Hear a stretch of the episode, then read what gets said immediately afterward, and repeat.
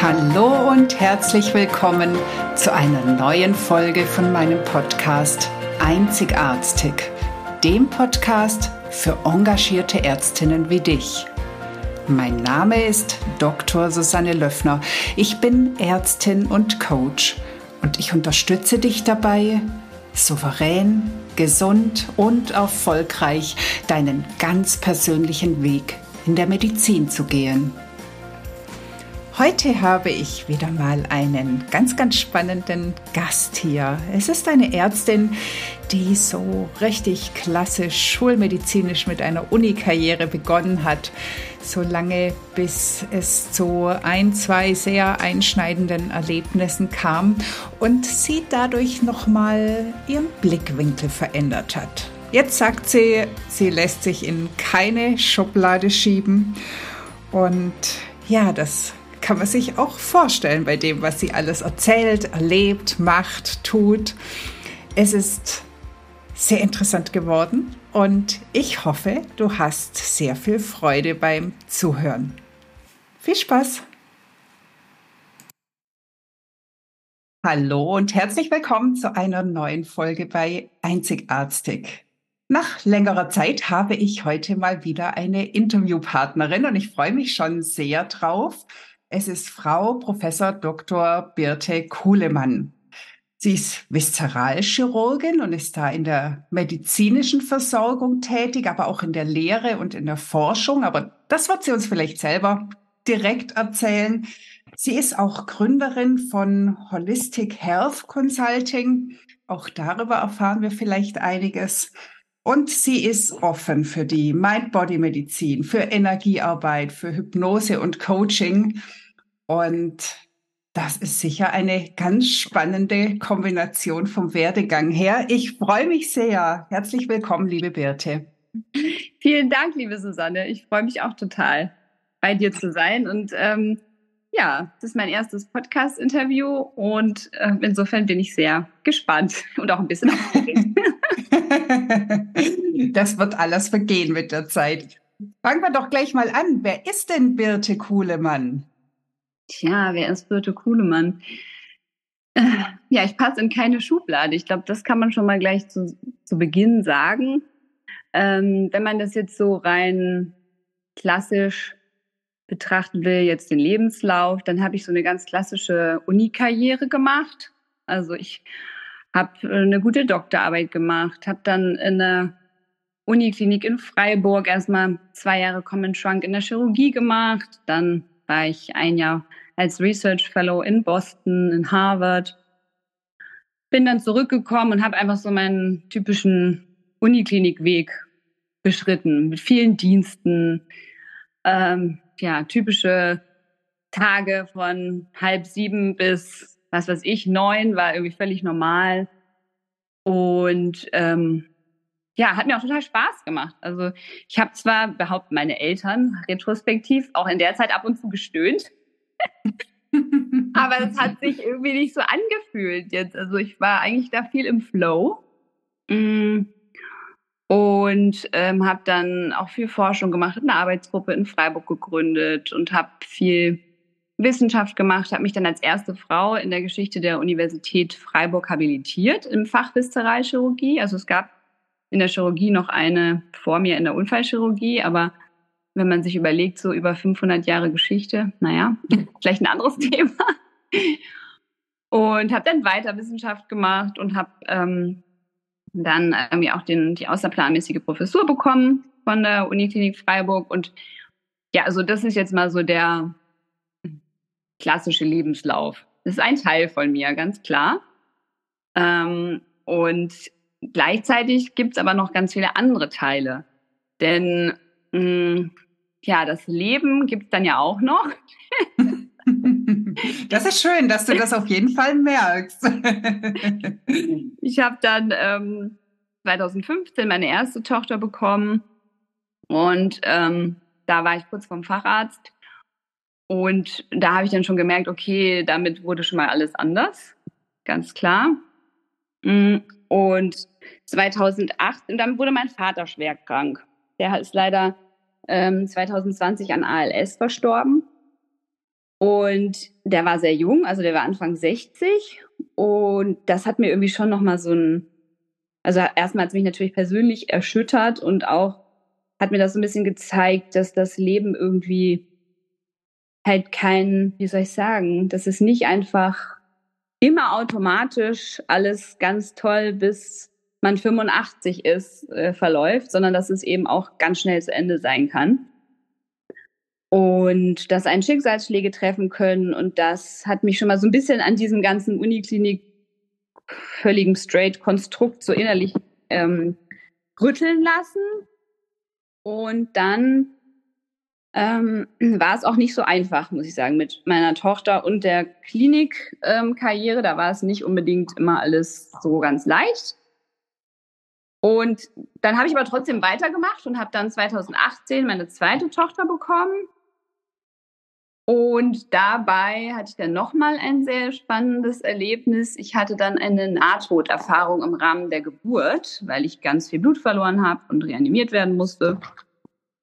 Und ähm, das hat mir dann irgendwie, also das war für mich eigentlich ein ganz schönes Erlebnis sogar, auch wenn das vielleicht jetzt so ein bisschen strange klingt, aber das war irgendwie so was ganz Besonderes, weil ich da so den Kreis meiner Seelenfamilie gespürt habe. Und das hat mir aber dann auch nochmal äh, zusätzlich gezeigt, dass die, ja, irgendwie, dass das Leben so viel mehr zu bieten hat. Und dann ähm, bin ich irgendwie so auf meinen spirituellen Weg gekommen dadurch. Habe dann eine spirituelle Coaching-Ausbildung gemacht. Und ja, also dann habe ich noch eine, eine Hypnose-Ausbildung gemacht und so ist es. Ist, ich bin zwar jetzt immer noch an der Uniklinik tätig, aber nebenbei eben, was du schon aufgezählt hast, habe ich noch eine Firma gegründet und habe eben äh, mache jetzt noch ähm, Coaching mit ähm, Patientinnen oder Klientinnen zum Thema äh, Schilddrüsenprobleme im Wesentlichen.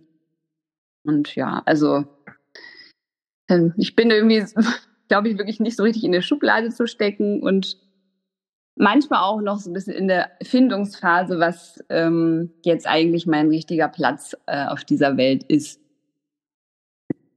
Okay, also das war schon mal sehr, sehr spannend mit ziemlich viel Inhalt, was da jetzt kurz in ein paar Minuten rübergebracht wurde.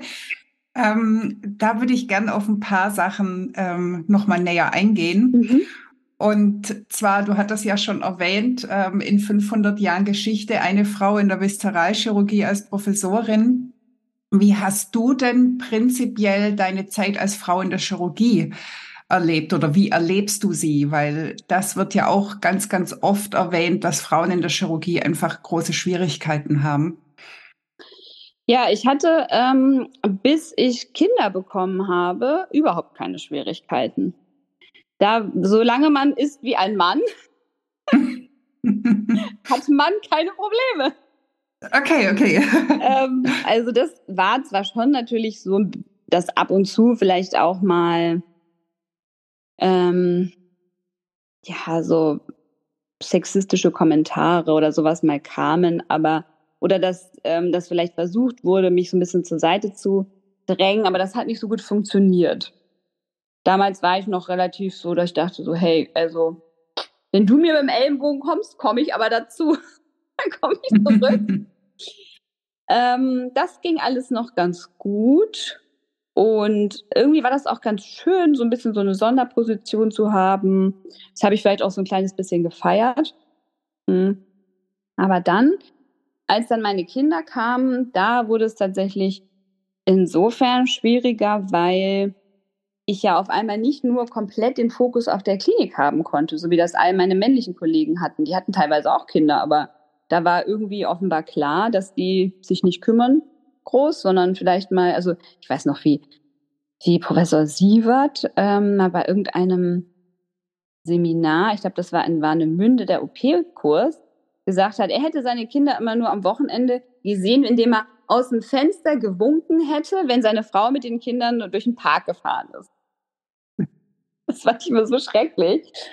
Ähm, aber ja, also da, ab dem Moment wurde es schwierig weil ähm, dann wirklich so der Spagat einfach da war. Ähm, und dieses Gefühl, an keiner Stelle mehr zu genügen. Das war dann das, das war schon, also das war viele Jahre ein Problem, hat sich jetzt ein bisschen relativiert, aber das war wirklich, das war das Hauptthema. Wobei das Thema kenne ich jetzt selbst auch, auch als Nicht-Chirurgin, sondern dieses, ähm, wenn dann Kinder da sind und Job, man irgendwie so das Gefühl hat, man wird dem einen nicht gerecht und dem anderen nicht. Also ich glaube, das ist jetzt schon wieder ein eher weiter verbreitetes Phänomen. Ja, das kann gut sein. Also das war aber das, womit ich am meisten zu, ähm, zu kämpfen hatte. Und ähm, es war dann doch irgendwie alles zu organisieren. Es kommt ja immer darauf an, wie die Vorgesetzten da auch Interessen gelagert sind.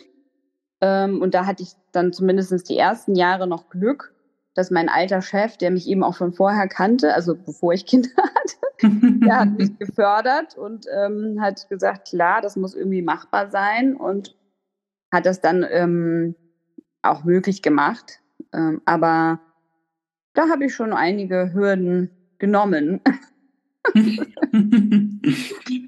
Wie würdest du denn sagen? Also jetzt hatten wir ja gerade schon so ein bisschen den Spagat zwischen Beruf und Kind. Ähm, aber irgendwo stehst du ja selbst auch noch. Also gab es da auch noch Zeit für dich oder gibt es auch noch Zeit für dich? Also vor allem jetzt auch, wenn man so alles sieht, was du jetzt alles gerade noch anbietest. Was macht denn die Me-Time? Ja, die Me-Time, die ist tatsächlich relativ schmal, aber ich habe mich im Fitnessstudio angemeldet und bin da auch öfter. Okay. So dass ich äh, jetzt schon ähm, auch gemerkt habe, ja gut, also ich bleibe da schon irgendwo auf der Strecke und ähm, insofern, ich bin halt gern und viel spazieren gegangen. Das war immer so meine, mein Ausgleich. Äh, mein Mann hat das manchmal ein bisschen belächelt, hat gesagt, du machst schon so Oma-Sport. Aber ähm, das war so, wenn alle dann mal im Bett waren, dann bin ich meist noch mal so eineinhalb Stunden spazieren gegangen und damit habe ich mich so ein bisschen runtergebracht. Da kann man dann ja aber auch dabei Podcasts hören oder nachdenken oder telefonieren. Also das heißt, da habe ich dann schon auch manchmal noch andere Dinge mit dazu gemacht. Aber ähm, so diese klassische Zeit alleine für mich und ich sitze auf dem Sofa, ähm, gibt es tatsächlich wenig. Gibt es wenig. Mhm. Und manchmal vermisse ich sie auch. Ähm, ja, vielleicht ist das noch was, wo ich irgendwie noch ein bisschen dran arbeiten darf, wo ich das, dass wo ich noch eine neue Schublade aufgemacht werden darf. genau, aber ich bin auch so interessiert immer an neuen Dingen, dass ich fast sagen würde, meine Me-Time ist die Zeit, mich in irgendwas reinzugraben. Also wenn ich dann irgendwas Neues toll finde, wie jetzt das Thema Spiritualität oder Hypnose, ähm, dann finde ich das so spannend und dann ähm, fühlt sich das auch nicht wie Arbeit an, sondern dann ist das so, ja, dann, dann ist das auch irgendwie so ein Flow, in den ich da komme und das ist dann auch irgendwie wie Me-Time. Also das ist auf jeden Fall Teil von, mein, von mir, dieses immer mehr wissen wollen, immer mehr in die Tiefe gehen wollen. Ja. Du hast ja gerade ähm, erzählt, dass du ähm, durch die Nahtoderfahrung danach so in die Spiritualität gegangen bist, warst du denn vorher da auch schon interessiert oder war das wirklich so ein kompletter Shift? Also ich war, also zumindest hat mir neulich eine Freundin aus der Schulzeit gesagt, ähm, dass ich schon immer interessiert war an solchen, ähm, ja, an so Themen, wer bin ich eigentlich, wo komme ich her, ähm, wer sind wir eigentlich und also solche Themen. Aber ähm, so, dass ich jetzt spirituell aufgewachsen bin, also meine Eltern ist nicht der Fall. Also meine Eltern ähm, haben mich nicht taufen lassen, ich habe mich selber nicht taufen lassen, außer später mal irgendwann im Studium so formal. Irgendwie habe ich mich buddhistisch taufen lassen, weil mich das mal interessiert hat. Aber ich bin nicht groß. Ähm, davor war ich, hatte ich hatte dafür hatte das irgendwie wenig Raum in meinem Leben, die Spiritualität. Und ähm, ich hatte auch keine Vorstellung davon, was ist eigentlich Gott oder was ist, gibt es etwas Höheres, was uns leitet. Ich wusste, irgendwie wusste ich, es gibt da vielleicht was, aber ich hatte mich damit nie so wirklich auseinandergesetzt. Also ja, das war wirklich schon so ein, ähm, so ein Shift und es war auch nicht so ein von einem Moment auf den anderen, sondern es hat sowas angeschoben, würde ich mal sagen. Also es hat ähm, hat dann ähm, auch noch, dann habe ich mal ein Medium besucht ähm, von dem mir eine andere Freundin, und Kollegin erzählt hatte. Dann, und so ging das dann so langsam los, sag ich mal, dass ich da dann dachte, ah, das ist noch interessant, aha, aha, aha. Und ja. Würdest du denn sagen, das hat was an deinem Leben geändert? Ja, auf jeden Fall. Also ähm, ja, das hat den Blick auf alles verändert, würde ich schon sagen. Also was mir zum Beispiel klar geworden ist, das ist mir vielleicht auch vorher schon so unterbewusst klar gewesen, aber da so richtig bewusst geworden ist, diese, dieses, der, ähm, das Hamsterrad sieht nur von innen wie eine Karriereleiter aus, zum Beispiel. Das ist ja. was, was mir Spannender Ausdruck. ja, oder? Das fand ich auch irgendwie. Das ist so ein schönes Bild. Weil es stimmt ja, ne? Man, man rennt ja. in diesem Hamsterrad und denkt immer, ich erklimme jetzt den nächsten Schritt, ja, ja, und dann ist alles toll. Und, und dann ähm, von außen betrachtet denkt man so, hä? was macht die da? Oder was macht der da? Ähm, das ähm, auf jeden Fall, also dass ich mir, was das angeht, mehr ähm, erlaube oder einfach einen anderen Blick auf das, was wesentlich ist, habe.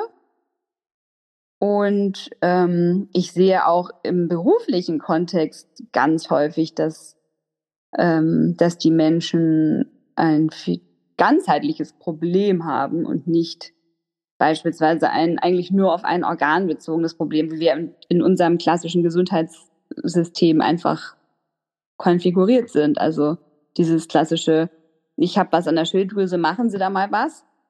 Oder keine Ahnung, ich habe hab Niere, machen Sie da mal was? ne? Also das, da habe ich schon auch ähm, einen anderen Blick auch auf die Patientinnen und Patienten.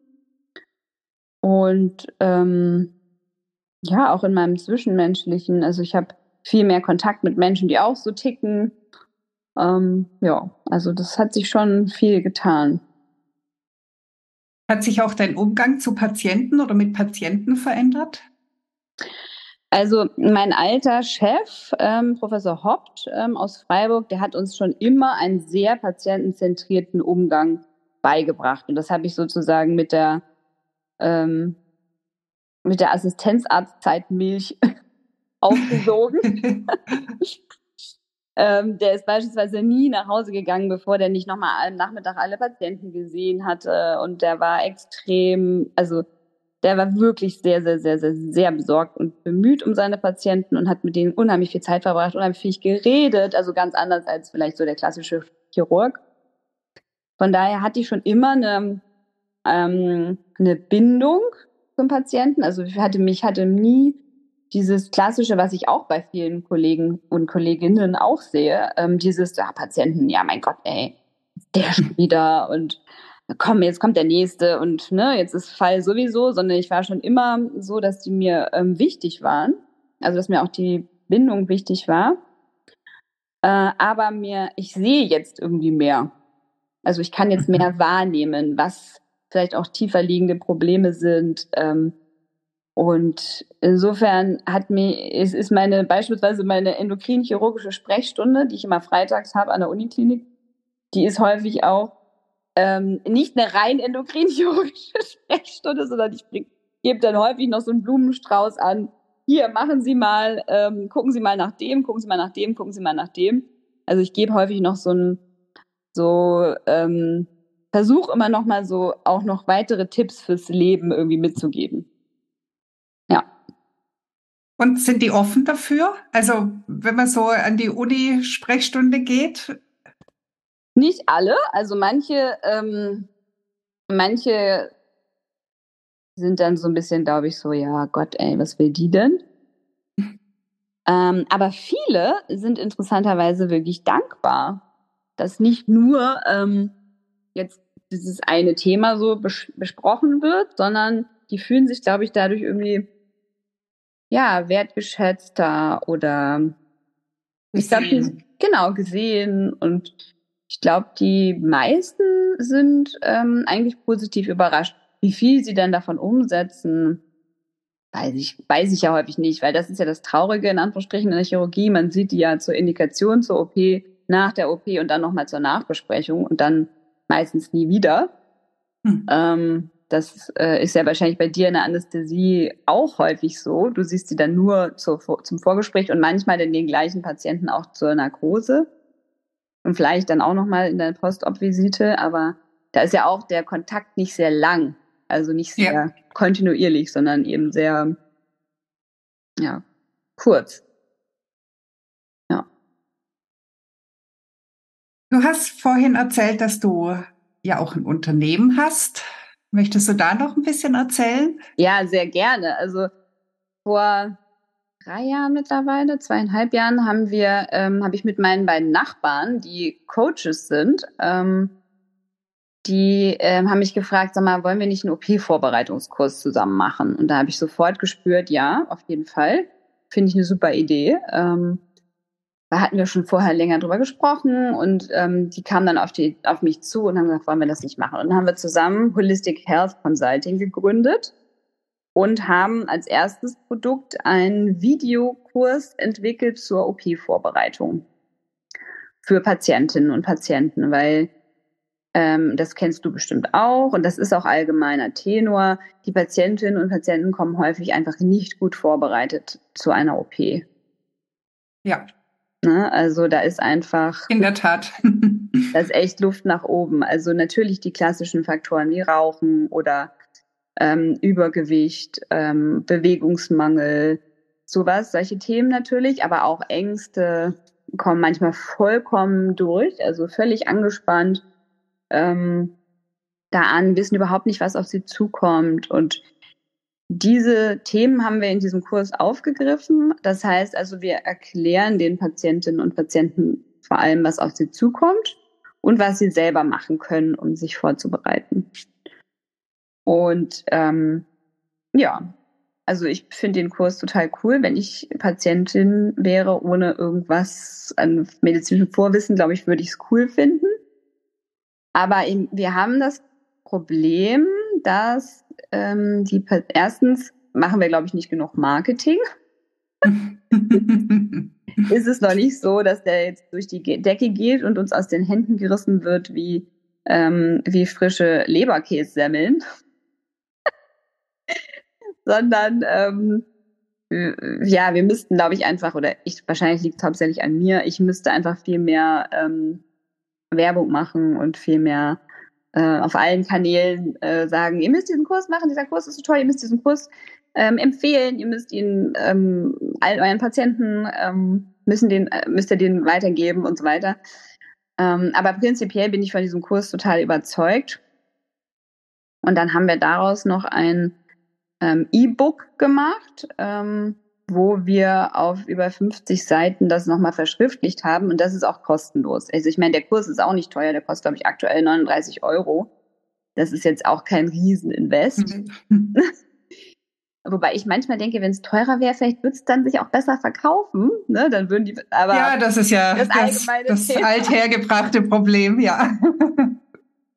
Genau, auf der einen Seite erreicht man nicht alle, aber gleichzeitig hat man vielleicht mehr, die dann merken, okay, das ist wirklich wertvoll. Ähm, genau, aber wir haben dieses ähm, Unternehmen und wollen jetzt gerne eigentlich noch als nächsten Schritt spezifisch auf verschiedene Organe vorbereiten. Also sprich, Sie haben eine Bauchspeicheldrüsen-OP vor sich, dann ist das und das und das für Sie wichtig oder Sie haben eine Knie- oder eine Hüftoperation vor sich, dann können Sie da und da drauf achten. So, das ist dann, das wäre jetzt der nächste Schritt.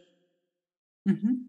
Und wir haben viele Audios da drin, ähm, auch zu, zu zum Beispiel so Klopfmeditationen, um Angst zu lösen. Ähm, wir bieten auch nochmal eine 1 zu 1 Beratung an. Das heißt, wenn jemand sagt, okay, ich würde eigentlich lieber ähm, von einem von euch mal hören, äh, wie schätzt ihr das ein? Wie kann ich mich noch vielleicht speziell gut vorbereiten? Das bieten wir auch an. Ähm, ja, also wenn man, kann man mal auf Holistic Health ähm, Consulting mal gucken. Das können wir ja auf jeden Fall verlinken genau, in den Show Notes. Genau, das ähm, würde mich Vielleicht freuen. findet ja auch der ein oder andere das für seine Patienten gut und ja. kann ein bisschen Werbung machen. Genau, das würde mich natürlich sehr freuen. Ich hoffe, dass das irgendwie so auf organischem Weg vielleicht noch so seinen, seinen Erfolg dann bekommt, dieser Kurs. Mhm. Ich finde es sehr, sehr spannend, weil ich hatte immer ähm, so einen Gedanken, sowas für die Anästhesie zu machen. Also ähm, gut vorbereitet in die Narkose. Und mich hat aber genau das abgeschreckt, was du gesagt hast. Das Problem ist ja, ähm, so einen Kurs aufzubauen und zu machen, ist naja gut, schnell ist es nicht, es ist auch viel Arbeit, aber das Marketing danach, das ist ja dann wirklich so ein Riesenakt, das gut zu machen. Und das hat mich immer davon abgeschreckt. Schade eigentlich, dass du das jetzt bestätigst. ja, ja, das kann ich bestätigen, auf jeden Fall. Weil ich glaube, gerade gerade was du auch gesagt hast, die Ängste vorher, ähm, die machen einfach Stress und Stress ist letztendlich ein großer Faktor, um einerseits uns die Narkose zu erschweren, denn wir brauchen deutlich mehr, ja. mehr Zeug, ähm, wenn die Leute mit großer Angst kommen, ähm, aber auch nachher, was die Heilung betrifft. Und ich glaube, da könnte man tatsächlich sehr, sehr viel positiv einwirken. Ja. Wenn die Patienten natürlich auch bereit sind, darauf sich einzulassen. Das ja. ist ja wieder das andere Thema. Genau, und da habe ich auch das Gefühl, mit ein Thema ist auch diese, noch, noch nicht, aber es kommt ja. Also das merkst du bestimmt auch, aber das merke ich auch. Entschuldigung.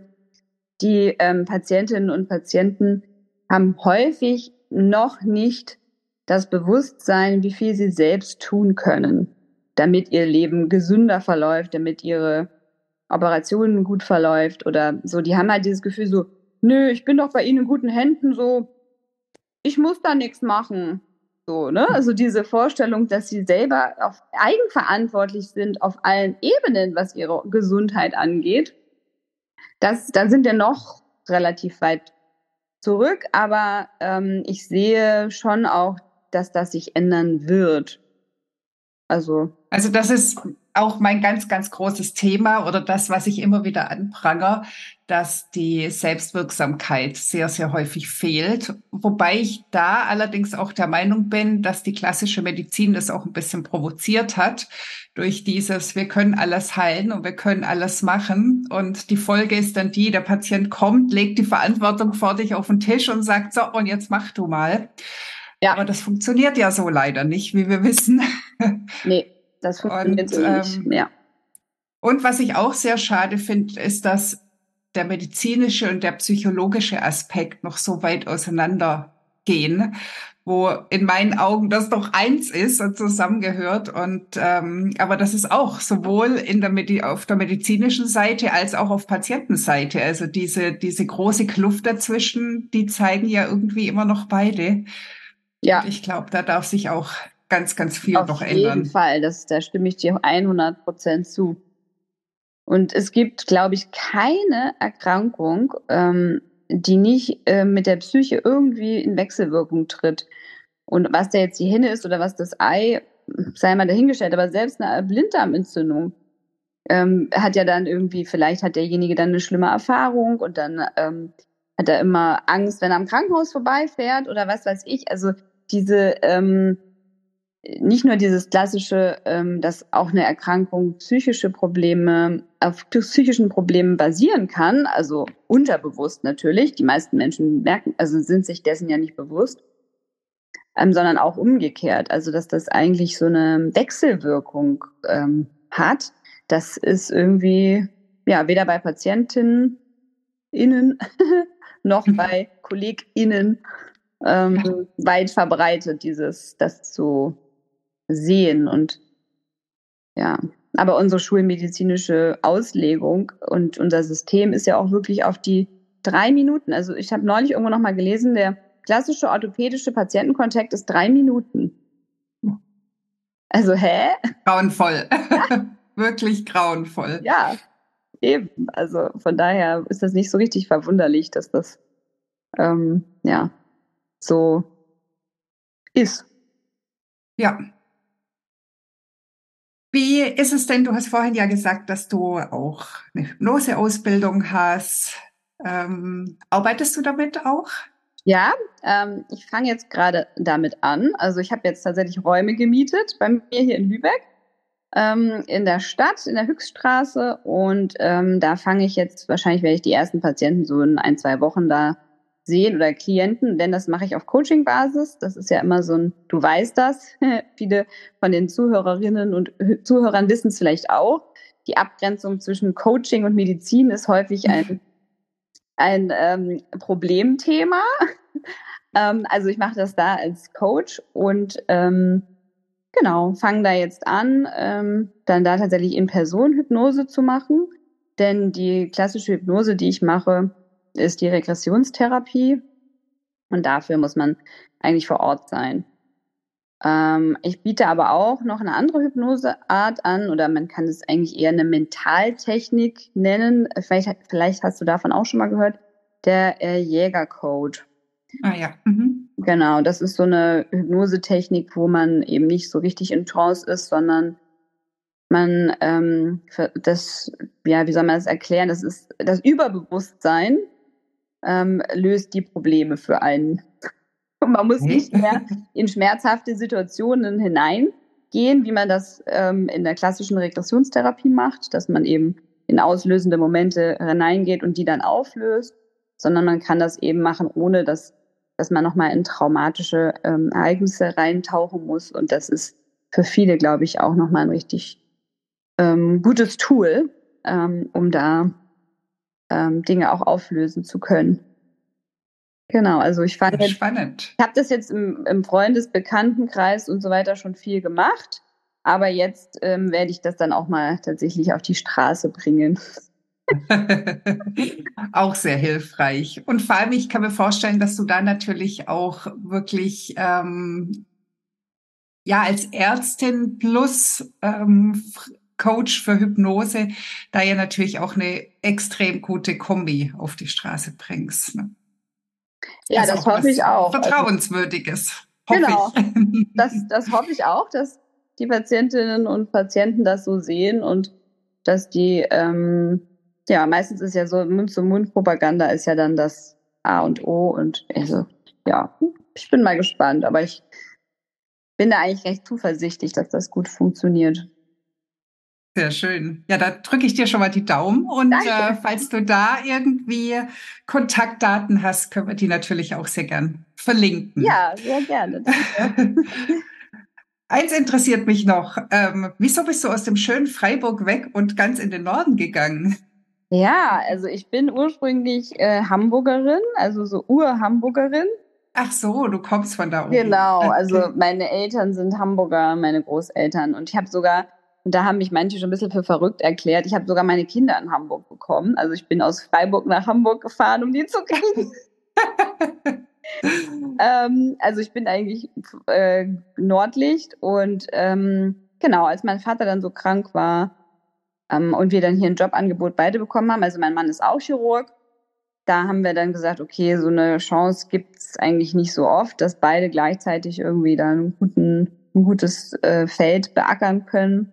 Und dann haben wir gesagt, klar, so nah an Hamburg, also wir sind ja in einer Stunde in Hamburg, dann, ähm, ähm, jetzt klingelt's hier. ich gehe aber nicht, gehe mal kurz nicht ran. genau, wir waren bei Lübeck und ähm, dann, als mein Vater so krank dann war, war das für uns natürlich auch eine gute Option und mein Mann und ich, wir haben beide ähm, eben hier eine gute Stelle an der, am UKSH angeboten bekommen und dann haben wir gesagt, komm, das machen wir jetzt. Also ich nach über 20 Jahren in Freiburg das war schon ein Schritt. Bist du ab und zu noch hier? Ja, ja. Ich habe sehr schon. gute Freunde in Freiburg und ähm, ja, ich, ich finde, ich liebe das auch. Es ist total schön. Ähm, außer der heiße Sommer, der hat mir immer zu schaffen gemacht. Ähm, ja, der ist schon ganz schön warm hier. Das stimmt durchaus. Ja, aber sonst finde ich es auch super schön und könnte mir auch prinzipiell vorstellen, da auch wieder hinzuziehen. Aber mal gucken, wie das, was das Leben so bringt. Ja, du hast ja noch ein paar Schubladen vielleicht, die, die man öffnen kann. Genau. Wenn du die ganz in eine reinpasst. genau. Ja, super. Das war alles jetzt echt extrem spannend und schön. Und ich glaube, es war gar nicht so schlimm, dass es das erste Podcast-Interview war, oder? Ich habe festgestellt, es redet sich irgendwie ganz gut. Also du ähm, gibst wirklich sehr schön den Raum irgendwie so frei so, und hältst ihn gleichzeitig. Also ich fühle mich da so ganz wohl und ähm, kann da wirklich könnte da jetzt wie ganz gut ins Erzählen kommen. Sehr schön. Dann stelle ich dir noch meine drei Abschlussfragen. Mhm, sehr gerne. Und zwar, hattest du oder hast du einen alternativen Berufswunsch, wo du sagst, ach, das wäre auch was gewesen? Mhm. Ja, nach dem Abitur wollte ich eigentlich ähm, Schauspielerin werden. Mhm. Ich wollte, hatte mein Abitur, hatte ich im darstellenden Spiel gemacht und war da ganz engagiert, hatte eine Theater AG für Kinder, also für Jüngere und habe ganz viel mich äh, mit Theater beschäftigt und wollte eigentlich Theaterschauspielerin werden. Hatte auch schon einen Vorstellungstermin an der Ernst Busch in Berlin und ähm, dann habe ich aber irgendwie, hatte ich doch so viel Schiss. okay. Das, ähm, dass das ähm, nicht klappt, irgendwie, dass ich dann immer arbeit, abends arbeiten muss ähm, und dass ich ähm, beispielsweise dann kein, ähm, ja, vielleicht auch keine Anstellung bekomme oder so. Naja, das ist dann doch was anderes als der Beruf des Arztes, aber sehr spannend. Also ich meine, das sind ja zwei völlig verschiedene, völlig verschiedene Wege. Ne? Absolut. Gut, ja, absolut, völlig verschieden. Und ähm, ich denke mir manchmal noch, vielleicht werde ich irgendwann noch mal äh, die Pathologin im Tatort. Also wenn jemand zuhört, der mich dafür engagieren möchte, ich bin dabei. Ich gebe es mal weiter, wenn ich jemanden sehe oder höre. Ja. Ja, schön. Und hast du eine Löffelliste, also eine Liste was du alles noch machen möchtest, bevor du den Löffel abgibst? Ja, also ich habe so ein paar Reiseziele, die ich gerne irgendwie äh, bereisen möchte. Zum Beispiel würde ich wahnsinnig gerne mal nach Vancouver. Ich würde gerne nach Namibia. Ich würde auch gerne mit meinen Kindern ähm, noch mal nach Hawaii. Und ich möchte selber auch noch mal so gerne tiefer in die Breathwork ein, äh, eintauchen.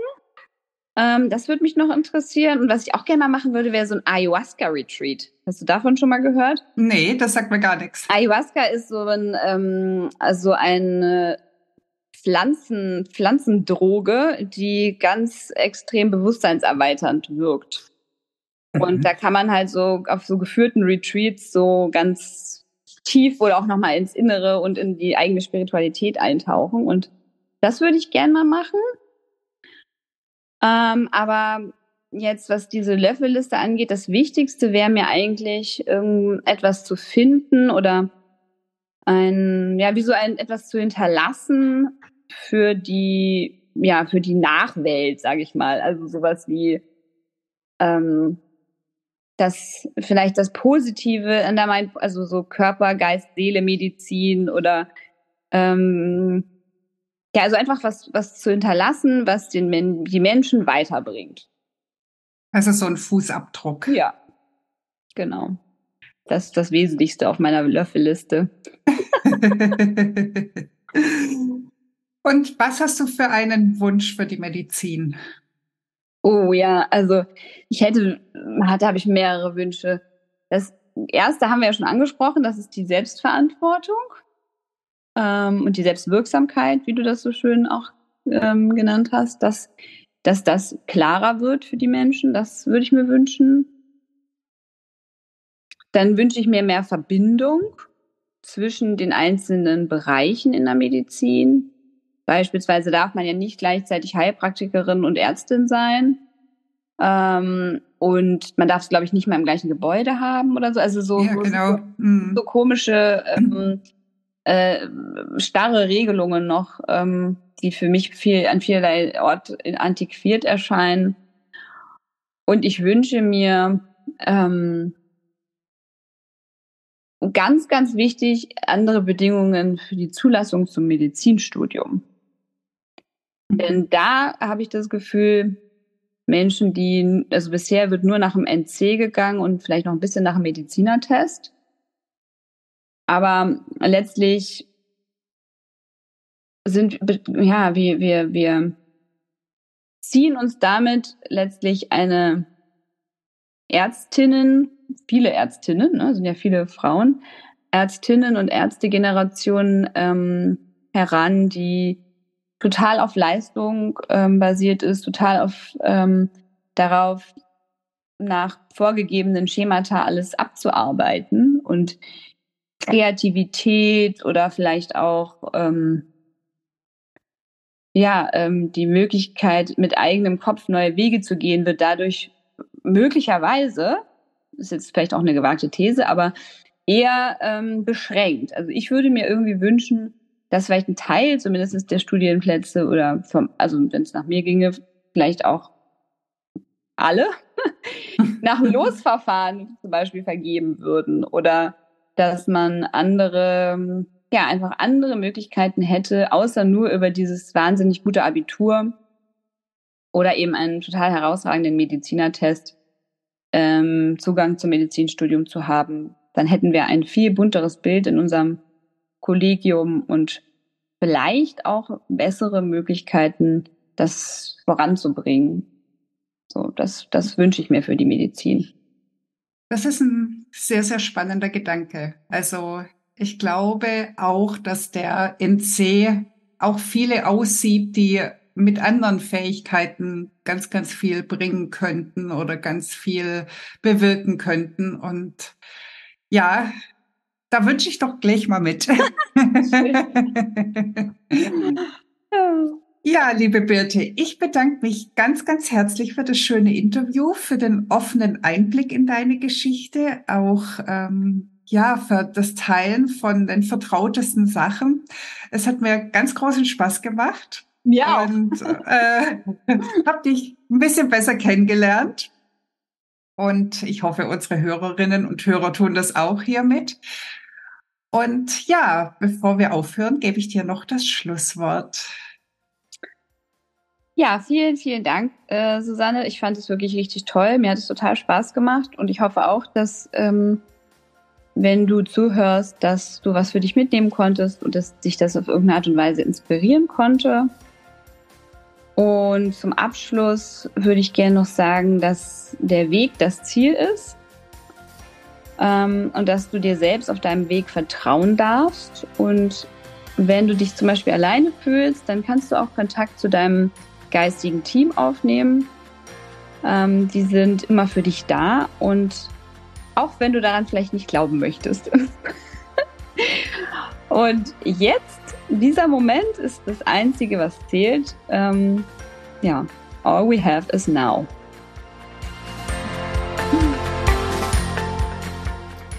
Das war die heutige Folge und es ist schön, dass du bis zum Schluss dabei geblieben bist.